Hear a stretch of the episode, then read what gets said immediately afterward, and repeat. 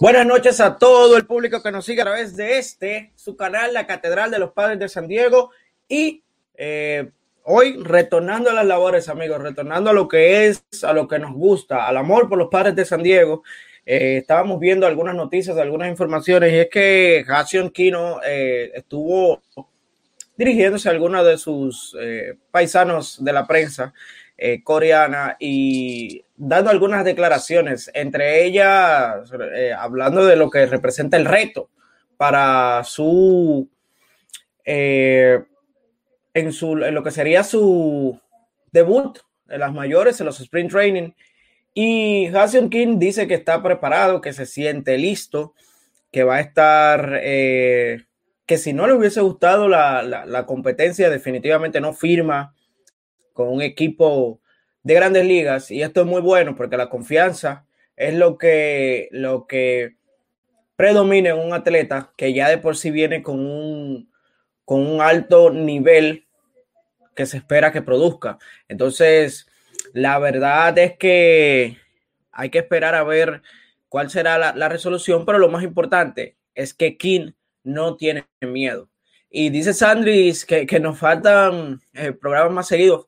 No, Sandri, lo que pasa es que hay que ser un poquito, ¿verdad? De, eh, serios con, con, el asunto. Todo el mundo estaba en Serie del Caribe, estábamos cubriendo la Serie del Caribe, teníamos muchachos del equipo de con las bases llenas en México, cubriendo a México, a Puerto Rico, a República Dominicana, a todos los países que participan.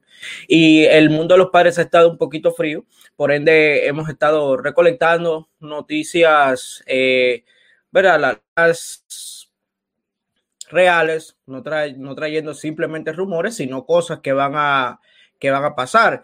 Y ya Julio está por ahí, vamos a saludarlo, que el hombre viene con nuevo look. Julio, ¿cómo estás? Regresé, fui a cortarme el pelo y ya estoy de regreso. Definitivamente, amigos, este, pues miren, me puse en un look muy, muy de spring training, ¿no? Más o menos ya huele a spring training, así que dije, tengo que raparme y, me lo aventé. No, no se crean amigos, como nuestros paisanos, sobre todo en México, saben, y como en la mayoría de los países es, nuestros trámites relacionados con la milicia, pues nos quitan tanto la barba como el cabello, así que bueno, nuevo look para la catedral, pero bueno, ¿qué, qué, más se puede decir, no? ya estamos de nuevo aquí en la catedral después de un fin de semana intenso de gran, gran Serie del Caribe, realmente heroico lo que hizo la República Dominicana. Un saludo a toda la gente que vive, apoya y se apasionó con la República Dominicana, con las Águilas Ibaeñas, esa semifinal frente a Panamá que va a quedar siempre impregnada. Gran final también frente a Puerto Rico. México se quedó muy en el camino, pero también hay que comprender que tuvieron muy, muy poco descanso. Sin embargo, bueno, muy buena serie del Caribe a pesar de las circunstancias. Creo que nos llevamos un buen espectáculo toda la semana pasada y el fin de semana con la final. También felicitar a la gente de Tampa Bay, mi querido Ángel, campeones del Supertazón. Qué temporada se ha llevado Tampa Bay como ciudad deportiva, ¿eh? En la NHL llegaron a la Stanley Cup, en la MLB, que es la que nos compete, llegaron a la Serie Mundial, la perdieron, pero llegaron a la Serie Mundial, fueron campeones de la Liga Americana. Y los Buccaneers, campeones del mundo, campeones del Super Bowl por primera ocasión. Increíble lo de Tom Brady. No estamos aquí para hablar de eso, pero sí de que Tampa Bay ha hecho las cosas muy bien esta temporada. Y miren, una de las ciudades que siempre tuvo equipos meramente eh, medianos, se llevó por lo menos dos campeonatos grandes del país. Así que muchísimas felicidades a la gente que nos ve desde Tampa, Tampa Bay, Orlando, zonas aledañas. Muchísimas felicidades allá a la zona de Florida. Pero bueno, vamos a hablar de lo que nos compete, porque justo como ayer pusieron los padres San Diego cuando culminó, cuando se fue el último segundo del Supertazón, ahora vamos nosotros. Así es siempre el béisbol. Después del fútbol americano, llega el verano, comienza a oler a ligeras naranjas, comienza a oler a nopal y a todo lo relacionado con la primavera y comenzará ya pronto el Spring Training. Es, estamos cuenta regresiva, una semana aproximadamente lo que queda. Y sí, definitivamente éxito para la ciudad de, de, la Florida, Tampa Bay, esa zona principalmente, que se llevan un título de Super Bowl que no llegaban a playoff aproximadamente, aproximadamente hace 13 años y que su último título creo que fue en el 2003 del Super Bowl. Y importante esta es eh, lo que se hace. Y lo que muestra, amigos, que aunque es fútbol americano, no está muy lejos de lo que, de lo que, de nuestra realidad. ¿Por qué? Tampa Bay es un equipo que se dedicó a, a invertir en la temporada muerta, trajo las piezas que tenían que hacer. Y mira el comentario ahí. Eh, que dice Sandris, los dueños de los bucaneros pueden llevarse un doblete si el Manchester United logra ganar la Premier. Miren, y lo que quiero terminar para terminar el, comentario que quiero hacer para terminar el tema de Tampa Bay es que, y pasar directamente a los padres, es que Tampa Bay construyó un equipo en la temporada muerta que de inmediato dio frutos. Si eso lo traemos a nuestro mundo, a los que nos competen, pues no es muy, no es menos de ahí lo que debemos de esperar de los padres de San Diego. Ya trajeron un hombre que viene con todo y es el, ese del que vamos a hablar hoy. Y te lo voy a decir así. Le pregunta a la prensa a Hassan King que si tiene miedo, que, que espera para los sprint training. Y él responde que si él hubiese tenido miedo, no firma nunca con un equipo de las grandes ligas, que él ama la competencia y que él viene con todo. ¿Qué te parece esta respuesta que le da Hassan King a la prensa? Definitivamente se ve muchísima seguridad, Ángel, en este chico. Hablamos mucho de cómo es la disciplina, la idiosincrasia y el dogma de juego en el béisbol oriental. Se habla de mucha disciplina, se habla, si, si en Estados Unidos hay reglas no escritas, allá hay muchísimas más casi no este, hay este tipo de conductas meramente relacionadas con la emoción, pero este chico está muy fuera de serie, por lo menos es lo que nos está dando a entender en estos momentos. Es un chico que viene decidido, es un chico que le emociona bastante venir al béisbol de los Estados Unidos, porque hay muchísimos que no, hay muchísimos que prefieren quedarse allá en Corea y los traen muy regañadientes a América. Este chico sí se ve decidido, se ve que le está tomando muchísimo amor al conjunto de los padres. Seguramente es alguien que sabe ya de la rivalidad entre los padres y los Dodgers, lo que se va a competir en, el, en la oeste de la, de la nacional. Y bueno, vamos a ver cómo va a comportarse en el campo. Pero por el momento, justo como lo dice la portada de este video, quiere bat flips. Está viendo a uno de sus compañeros lo que está haciendo y quiere no imitarlo, pero sin poner su estilo en la bellísima idiosincrasia que hablábamos en, eh, en, videos pasados sobre este tema de lo espectacular que está haciendo Fernando Tatis Jr. con todo este ánimo que impregna en el equipo. Hassan Kim también se ha visto envuelto en eso y nos da muchísimo, muchísimo gusto que un chico de otro país venga con tanta decisión al Spring Training que apenas. Definitivamente, y mira, y dice Alberto King, haré bat flits, y dice él, ah, bueno, los lanzadores haré pelotazos. Yo creo que sería haré ponches, eso sería lo correcto. Si tú no quieres que te den un ron, muy... poncha al hombre. Y, me parece muy. Una de las preguntas que le hicieron también ya para. Dale, dale, dale. Sí, sí, sí, sí. Iba a decir que me parece un comentario muy muy medieval, ¿no? Muy bárbaro, muy de los ochentas. Hoy se tiene que responder en la cancha. No, en un bad flip no hay daño a nada, ¿eh? A nada. Podemos hablar del daño a la moral, podemos hablar del daño al orgullo, pero físicamente no hay. Me parece que es un comentario un poquito eh, medievalón, sin ofender, lógicamente. Y dice César, y dice César, van a caer muchos bats en los dogouts esta temporada. y a eso voy, porque le hicieron la pregunta de qué él piensa de los bat flips. Y él dice, bueno, si yo conecto un cuadrangular en un momento clutch, que es, es donde el bat flip aplica, porque no es que tú vas a pegar un jonrón comenzando el juego y vas a tirar el bate como que pero un dios, porque hay que ser, hay que, hay que, hay que, hay que entender el concepto de bat flip. Si tú, si tú estás en un juego de playoff donde tu equipo está debajo 3-1 y tú das un cuadrangular con dos envases para poner a tu equipo delante, ese bate tiene que caer en el center field y nadie, nada, porque es un momento clutch. Tú estás viviendo el momento. Entonces, a eso le respondió Hassan King. Si yo conecto un cuadrangular en un momento clutch, yo voy a lanzar el bate tan lejos como yo pueda.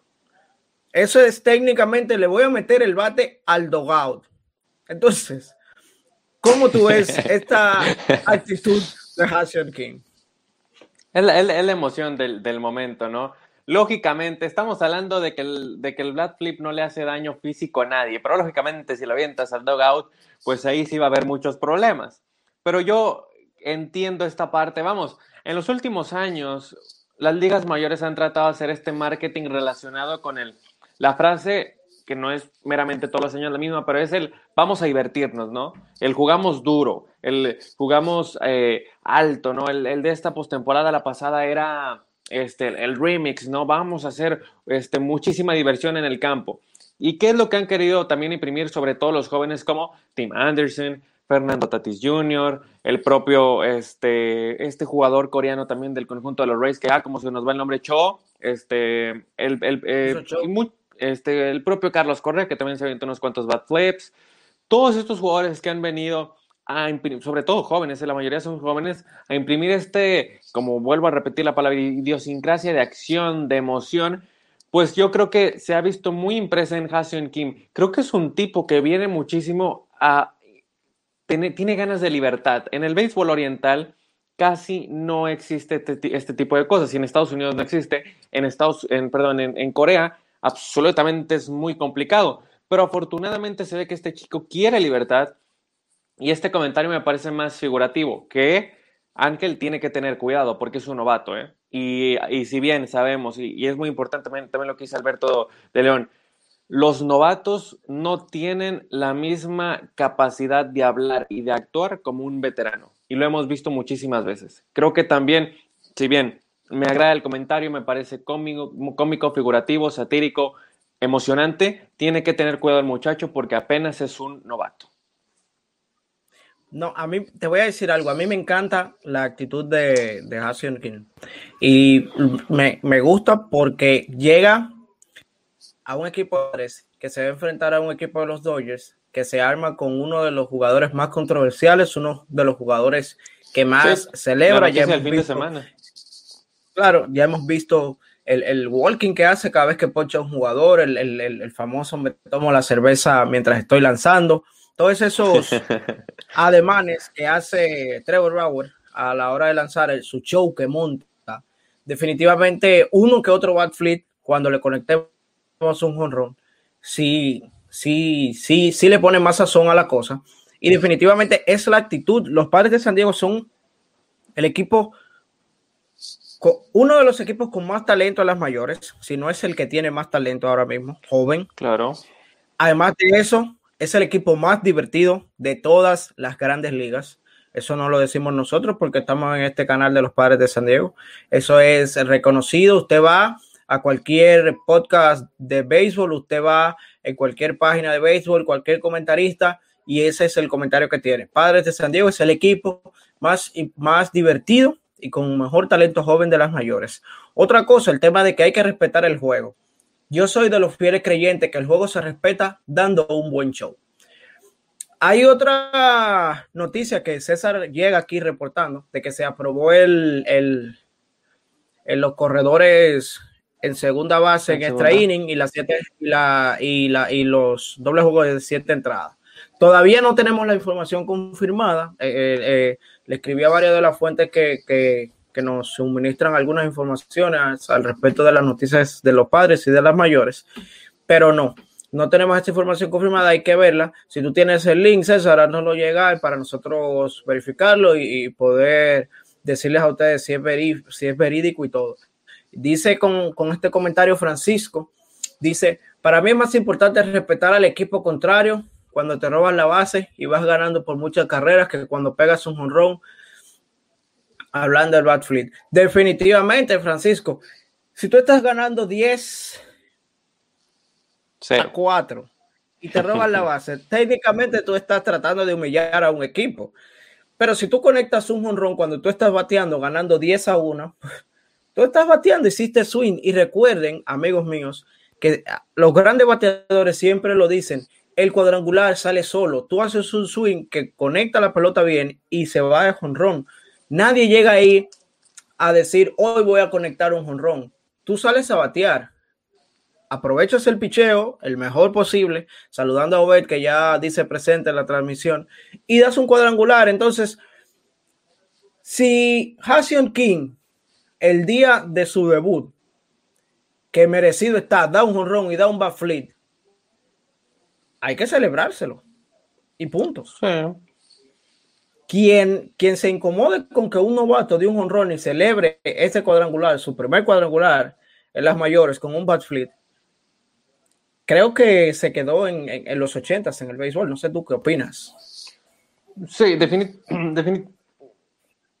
me, me, fíjate, cuando antes de dar mi comentario, cada se te hizo la pasa boca en la garganta. sí, sí, sí. Se te no, hizo no, la no. boca agua porque, porque ya, ya, viste a, a Hassan King dándole un honrón. Me lo imaginé.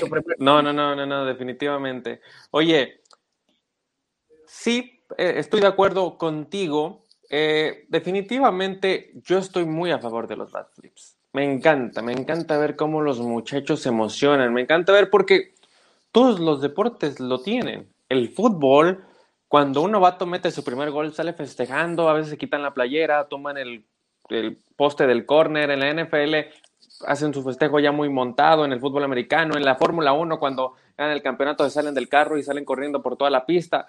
En el béisbol, ¿por qué no? ¿Por qué no? Explícanos, explíquenos, este, la gente que, que cree en las, en las reglas no escritas, ¿por qué no? Yo insisto, hay faltas de respeto en el juego y hay festejos. Y para mí un bat flip no es una falta de respeto el 87% de las veces.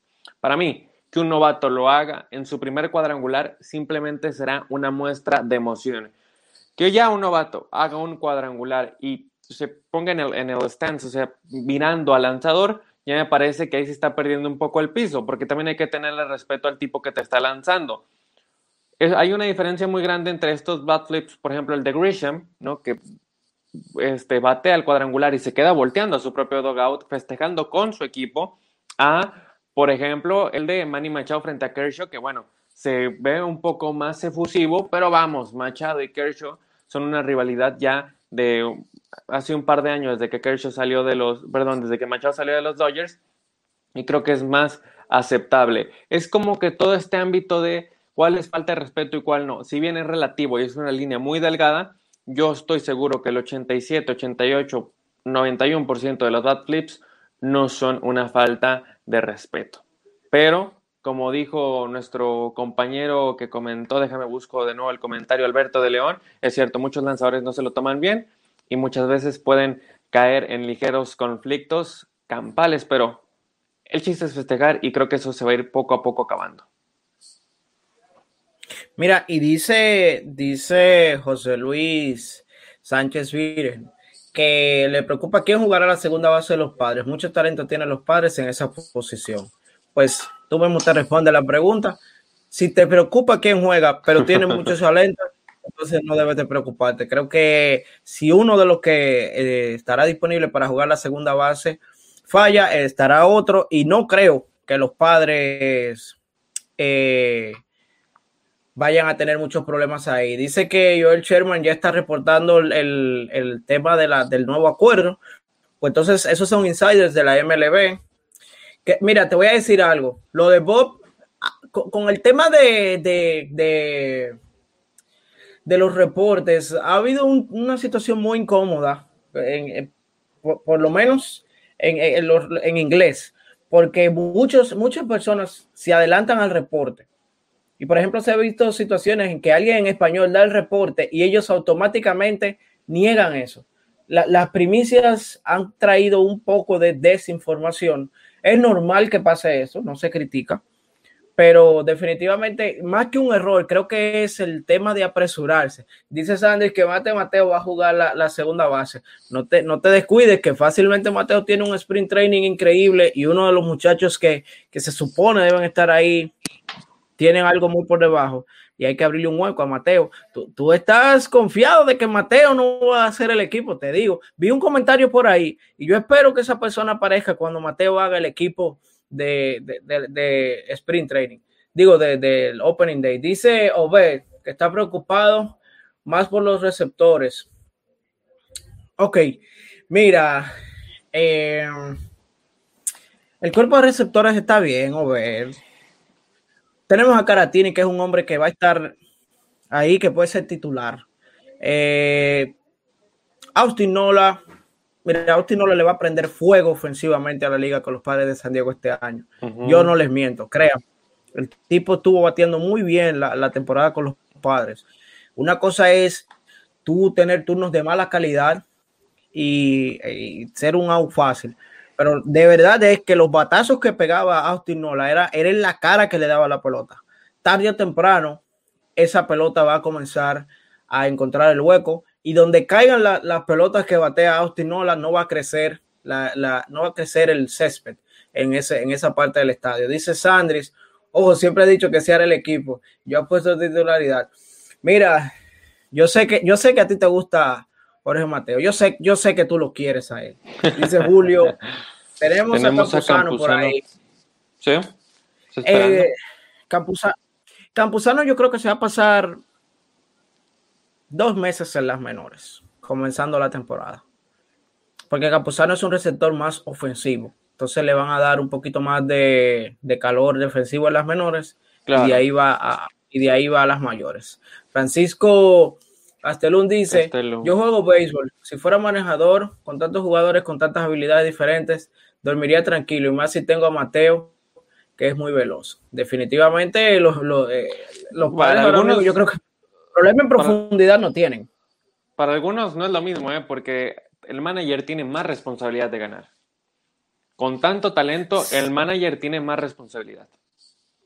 Claro, el manager tiene responsabilidad de ganar, pero suponte tú que es como que él ponga a los jugadores ahí y ninguno haga su trabajo, pues ya ahí no es culpa del manager, porque tú dirás, ah, que no está dirigiendo bien. Una cosa es no dirigir bien y otra cosa es que no te hagan el trabajo. Eso pasó aquí, por ejemplo, en la Liga Dominicana. Eh, Luis Sojo, frente a los Tigres del Licey, tenía un talento más decente, un talento bueno. ¿Qué sucede? Eh, Luis Sojo traía, llegó un momento en la temporada que Luis Sojo podía traer a Pedro Martínez de los mejores tiempos, 2004-90 hacia abajo, y a Pedro Martínez le daban el palo para perder el juego. Y eso no es culpa de él, lamentablemente. Dice, aclarándole la nacionalidad de Campuzano, Campuzano es dominicano, eh, Sandris. Dice, ¿qué noticia tiene de Rosenthal? Bueno, Rosenthal está trabajando, ahí está subiendo videos del gimnasio, subiendo videos de sus eh, sesiones del bullpen. Y lo último que se supo es que su decisión iba a llegar hace dos semanas, decisión que no llegó. Se dice que los padres han estado en conversaciones con él, pero eso fue lo último que se supo de ah. Rosenthal. No se ha hablado, sigue como agente libre.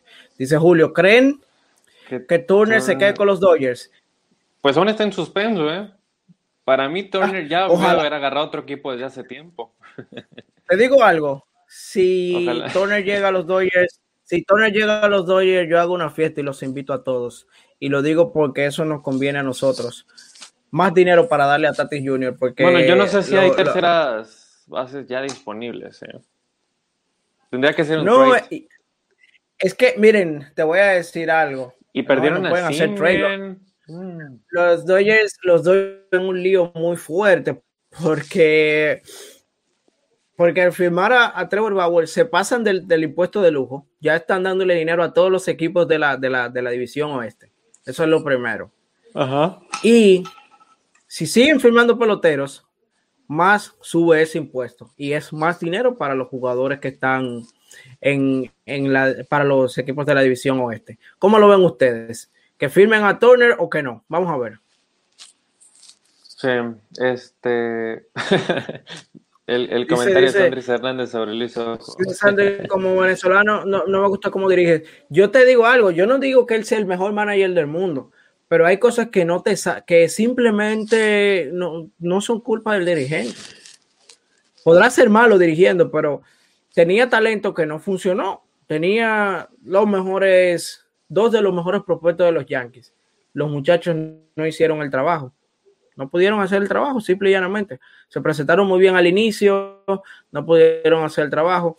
Le cae COVID, él pierde muchísimo tiempo de, de, de, de temporada por el, por el virus. Entonces es una situación muy fuerte. Dice, hace, hace contento de que, de que el Clásico Mundial no supo dirigir el equipo que teníamos. ¿Qué te cuento? Pues el, tema del tema del Clásico Mundial es muy complicado. ¿Tú qué piensas, Julio? Es que el, clásico mundial es de un juego.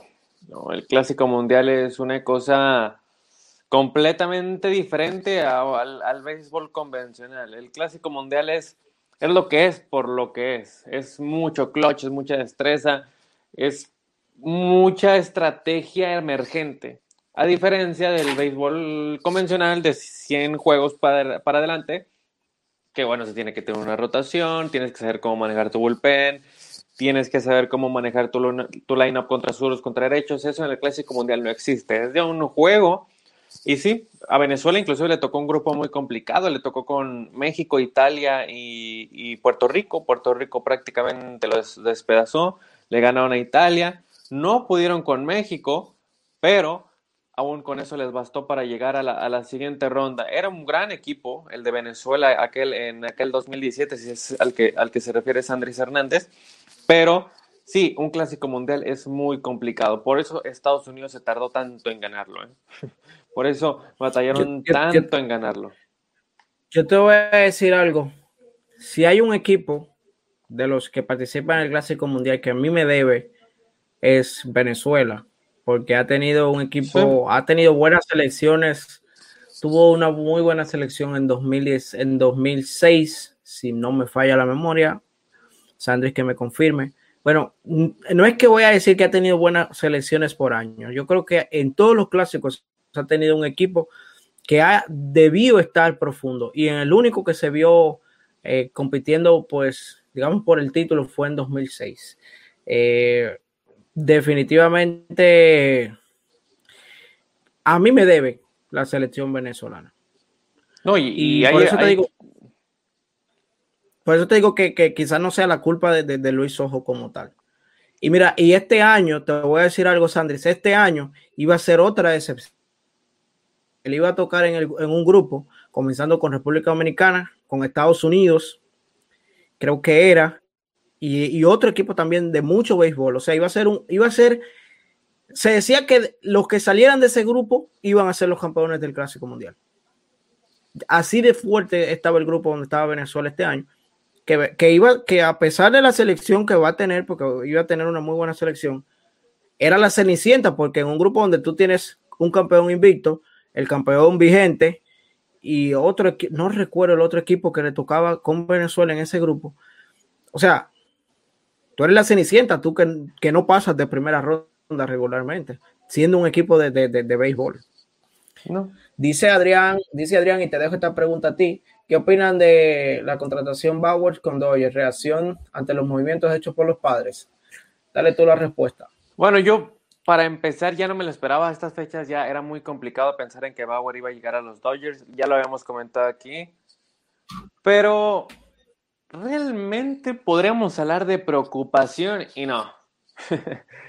Tampoco es ese monstruo que nos trajeron y que prácticamente... Había varias notas, sobre todo en, Twitter y creo que también me encontré en Facebook que decían, con esto los Dodgers acaban de asegurar el campeonato de división una vez más y los vamos a ver en la serie de campeonato frente a los Bravos, frente a los Phillies o frente a los diferentes equipos que son favoritos para llegar. Para mí no, ¿eh? Para mí Bauer, y lo dijiste tú Ángel, no va a ser ni de los primeros dos abridores. Se va a tener que pelear con una rotación que ya está muy impuesta, no por resultados, sino por mero, este, digamos, acto de antigüedad, ¿no? Que serán seguramente Kershaw y Bueller y May y va a estar ahí muy complejo.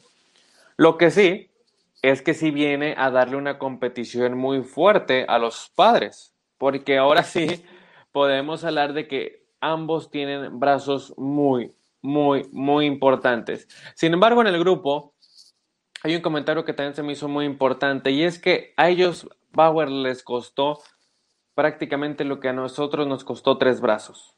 Y tomando en cuenta que ellos, a él lo tomaron en agencia libre. No me parece del todo preocupante.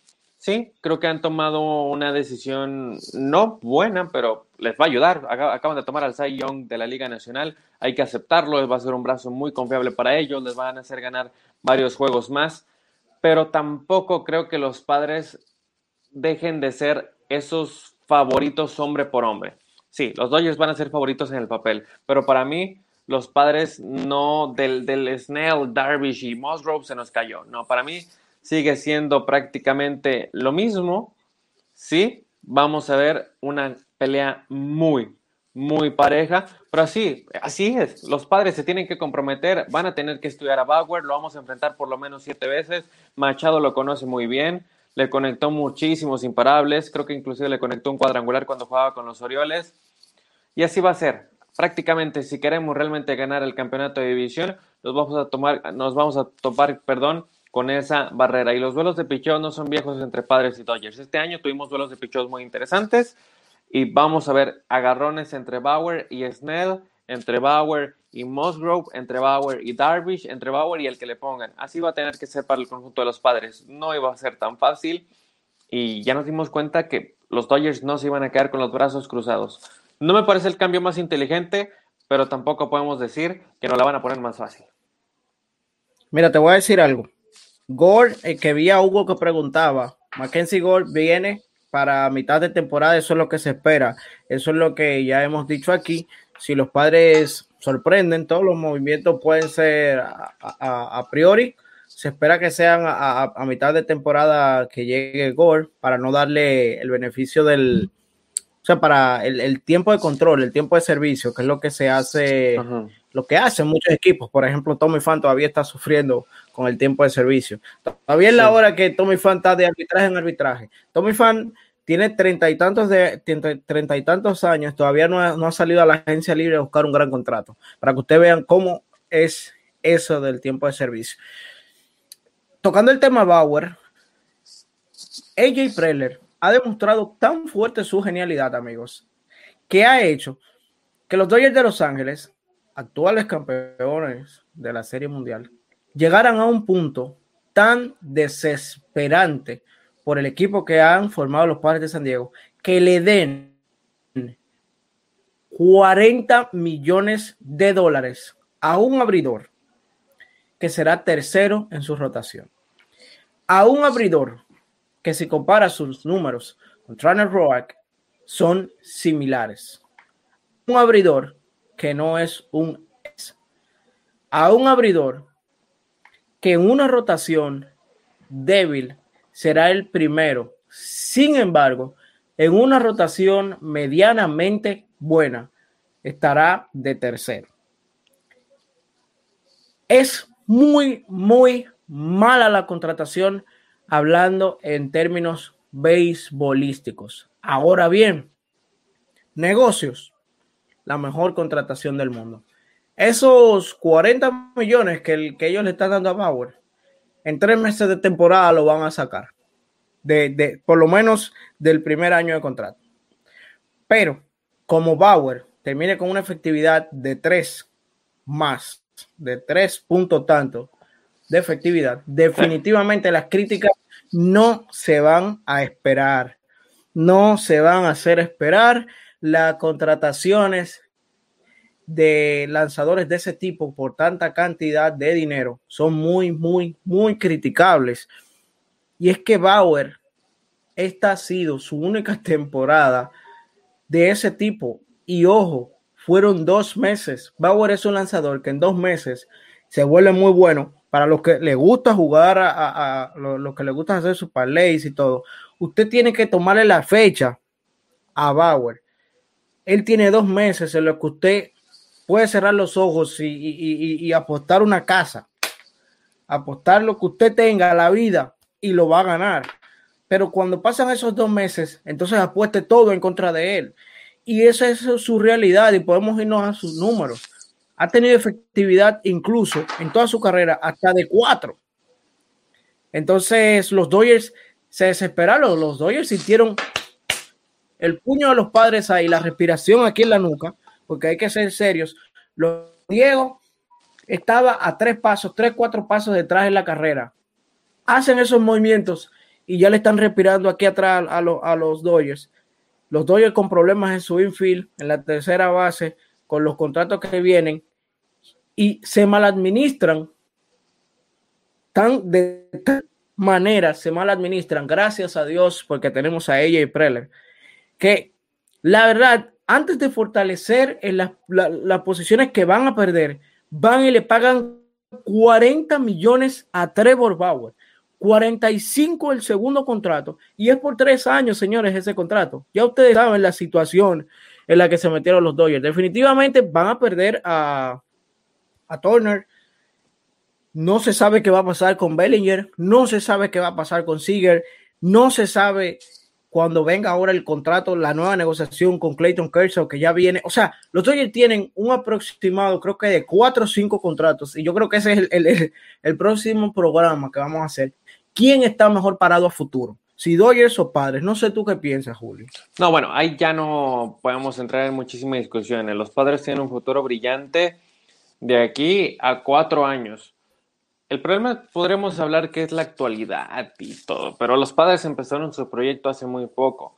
Los Dodgers tienen este proyecto desde hace ya casi cinco años, cuando firmaron aquel contrato con Sportsnet y cuando comienza este auge grandísimo de los Dodgers, que es cuando les da frutos en el 2017 que llegan a su primera serie mundial, definitivamente los padres tienen un futuro más brillante y sobre todo con estas deudas que se están metiendo el conjunto azul.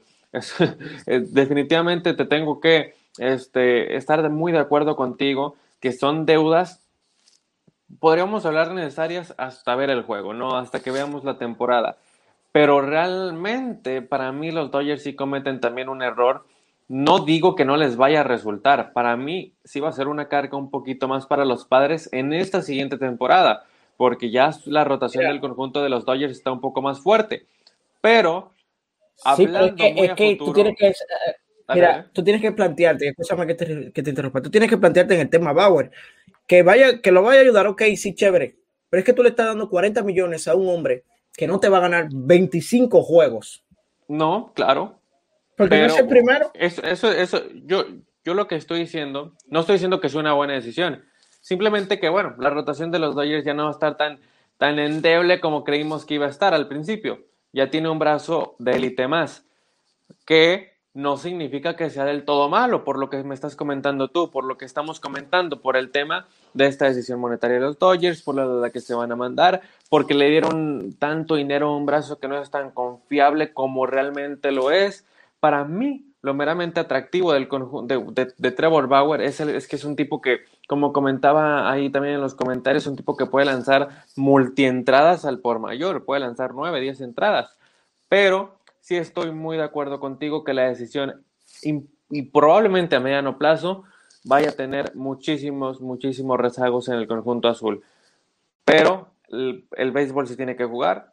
Vamos a ver cómo se va a acoplar Trevor Bauer Ahorita comentaba este, Julio Espinosa, se dice que por ahí Trevor Bauer, a Trevor los Mets le ofrecieron más, pero Trevor Bauer siempre se quiso ir a un conjunto que le diera la chance de ganar la serie mundial. Pero no, no va a ser tan fácil. No, no, no. ¿Sabes qué va a ser lo más difícil? Que se gane un lugar en la rotación entre los primeros dos y hasta tres. Eso va a ser muy complejo va a ser muy complejo también que se va a topar con ofensivas muy fuertes en su división, tanto la, la de los Giants que vienen en ascenso, tanto la de los Padres, es muy diferente a la Liga Americana, es muy diferente el, la central de la Nacional al oeste de la Nacional. Es una de las divisiones más poderosas al momento. Yo diría que después de la del este de la Nacional, el oeste de la Nacional tiene las ofensivas más poderosas y no cualquiera se puede adecuar. Si tomamos esos puntos a consideración, pues no podemos decir que van a favorecer a los padres muchísimo, pero sí estamos, no tan, bueno, yo, yo me voy a definir así, no estoy tan preocupado con la decisión y para mí también es una decisión muy emergente por parte de las oficinas de los Dodgers, que no, no para nada van a querer perder ese campeonato y que tienen con qué, pero los padres ahora sí son un rival muy fuerte y que tienen que hacer movimientos. Todavía falta muchísimo para el swing training y esa crisis aún no se desnubla del todo. No, definitivamente. Dice Gilberto que me falta un collage de, los padres detrás. Mira, Gilberto, sucede lo siguiente. Mis planes no, o sea, están detenidos por la situación del, del, del virus. Entonces, este, lo correcto es que ya yo tuviera todo armado. Julio sabe por qué lo digo. Pues no te preocupes que... Será una sorpresa próximamente. Eh, dentro de poco, yo no sé si estás en Tijuana o dónde estás, pero si estás en Tijuana, dentro de poco, mantente activo, porque fácilmente un día comentando te digo dónde nos juntamos para cruzar allá a tu casa y que nos bebamos unas cuantas chelas. Entonces ya ustedes saben. Eh, dice, dice César Bauer, eh, su era es de 3.90, no es pitcher ace. Definitivamente, no hay, no hay muchísimo que, agregar. Saludos, Iván, gracias por estar con nosotros. dice, dice... King podría ser bueno como pinch runner o, bateador o, pinch hitter. Mira, Hassion King va a ser bueno donde tú lo pongas, con el talento que viene, con la confianza que viene. Definitivamente se tiene que probar. Para eso vamos a estar reaccionando a los juegos de String Training, porque estamos eh, hablando bastante, pero en Spring Training vamos a resolver, a resolver perdón, muchísimas dudas. Y estamos a 10 días, Ángel, de que comience Spring Training. Y también, este, mientras nuestro compañero regresa, respondiendo el comentario de Sandris Hernández, dice Julio, ¿y la gorra para cuándo? Próximamente, próximamente ya, este, el tema de la logística con nuestro compadre César, este, bueno, nos platica que ya está muy cerca, así que bueno, vamos a esperarle también, tenemos ahí una sorpresa. Todos, dice Francisco Gastel, Julio se cortó el pelo y con este frío te hace falta la gorra. es que mira, o sea, la, llevo esperando tanto que ya hasta el pelo se cayó. Te digo, lo bueno es que todos los... Mira, eh, lo que me, lo que me lo que me gusta, lo que me gusta de esta, lo que me gusta de, los muchachos es que se preocupan por ti. Te, te están mostrando amor, te están mostrando cariño. Y amigos, les quiero anunciar a todos los que están conectados que ya estamos haciendo las ediciones en Spotify, estamos subiendo estos programas. que están subiendo a Spotify y algunas otras plataformas. Esperamos pronto estar en Apple Podcast. Así que los programas que se transmiten en la noche estarán al día siguiente en Spotify. Es decir, si usted por alguna razón nos quiere ver en vivo, venga y nos ve en vivo. Si no puede vernos en vivo, entonces usted va y escucha el Spotify y ya sabe, eh, eh, ese es el anuncio que estamos haciendo. Dice Sandy, ojo, cuidado, no sea infectado de los Dodgers. No, te, te, digo algo, tú cortas a Julio y sangra marrón, sangra café. Oye, les voy a contar un... café y oro les voy a contar una historia así rápidamente sobre una gorra. Cuando fue la serie entre Padres y Dodgers en Monterrey, yo tuve la oportunidad de asistir al Estadio de Béisbol Monterrey, el famoso Palacio Sultán. Me compré la gorra como regalo de cumpleaños, no me la, yo tenía 15 años, como regalo de cumpleaños no me la compré, me la compraron. La gorra de los padres que tenía el Mexico Series, el parchecito en ese momento yo creo que me hice tan aficionado a los padres porque me gustaba muchísimo la gorra, sobre todo por el parchecito. Dije, no, no quiero los Dodgers, quiero los padres. Me gustaba más el estilo de los padres, ya conocía más a la idiosincrasia del club y tal. Me la compro, me la traje a Torreón y tal, me la ponía en todos lados, tal, tal, tal. Me duró como seis meses y ya no la he encontrado desde hace un año y medio. Esa fue mi primer gorra de los padres. La gorra de la Mexico Series este, y ya jamás la encontré. Por eso estoy tan emocionado con, recibir otra gorra, porque será azul y blanco. Esta ya será café y oro. Simplemente es una historia. ¿Por qué no tengo gorra de los padres? Porque tuve que ir a Monterrey a conseguirla. Pero bueno, lamentablemente ya no existe en mí. Mira, lo que yo te digo, Iván, ahí a esa pregunta. El hecho de que los Dodgers, el hecho de que Bauer no fue con los Mets, es que mira, Bauer en ningún momento tuvo intención de firmar con los Mets. No tuvo él ninguna intención. Créanme, yo no le voy a mentir. Ese hombre, como dicen todos los fanáticos, utilizó a los Mets como un trampolín para entrar en las conversaciones. Porque piénsenlo.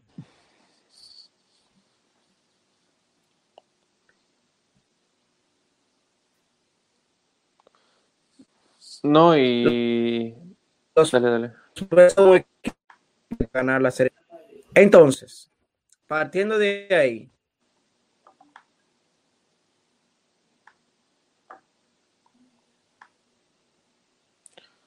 Bueno, parece que hay ligeros problemas, pero también comentando y complementando un poquito lo que estaba diciendo mi compañero, y vuelvo a repetirlo, Trevor Bauer quería ir a un equipo que le diera la oportunidad de ganar una serie mundial. Lo pueden inclusive ver en su canal de YouTube, aquellas entrevistas y podcasts que hacía con aficionados donde le llamaban y le decían, oye, ¿por qué quieres que esté en tu equipo? ¿Por qué quieres que estén los padres? ¿Por qué quieres que estén los Mets? Y él siempre mencionó, tienen oportunidad de darme una serie mundial. Lógicamente los Dodgers tienen muchísima más oportunidad, pero bueno, es tema meramente de contrato. Dice José Luis Mercado, ¿con Bauer o sin Bauer? No me preocupan ni más ni menos los Dodgers. Tenemos todo para ponernos al tú por tú contra ellos. Saludos desde Tijuana. Es que ya no hay nada más que le puedan mover y que realmente puedan intimidar al conjunto de los padres más. Van a ser juegazos y muy seguramente ellos se pueden llevar una serie, los padres se pueden llevar otra serie, como sea. Pero en una maratón de 163 juegos, va a ser una cosa, bueno, 162, si es que no existe este famoso 160, juego 163, vamos, ya no hay nada de qué preocuparnos realmente al momento. Mira, y te voy a, y te voy a decir algo, y que se mantengan saludables porque la profundidad no está muy buena, y esto para cerrar. Los Dodgers no tienen, no tienen, los Dodgers se le lesiona una gente, y eso es agarrar de donde, de donde encuentren. Porque a los padres se les lesiona algo, Dios nos proteja de, de, de, lesiones. Y se nos lesiona a alguien y, hay, y tenemos jugadores que, que, que, cubren tres posiciones ahí y que tienen el chance de, destacar. Y que lo guarden ahorita. Manny Machado y Fernando Tatís le van a pegar por lo menos tres cuadrangulares combinados a Trevor Bauer. Uno de los lanzadores a los que más, por lo menos. En, ciento, en 162. Bueno, en 162 juegos no, pues entre ellos van a jugar 20 veces, tal vez. ¿No a, la gente que nos está, a, la gente que nos está escuchando hoy,